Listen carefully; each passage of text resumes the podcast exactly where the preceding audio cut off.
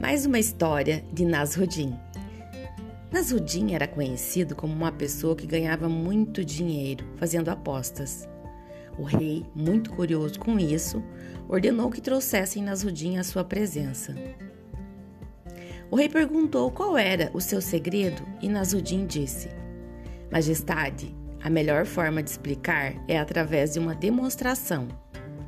Aposto que amanhã por volta do meio-dia, Sua Majestade estará com um furúnculo na nádega direita. O rei riu e aceitou a aposta. Na hora marcada, o rei abaixou as calças diante dos membros da corte, que serviam de testemunhas, e ganhou a aposta, pois não havia furúnculo nenhum. O rei então exigiu que Nasruddin desse uma explicação.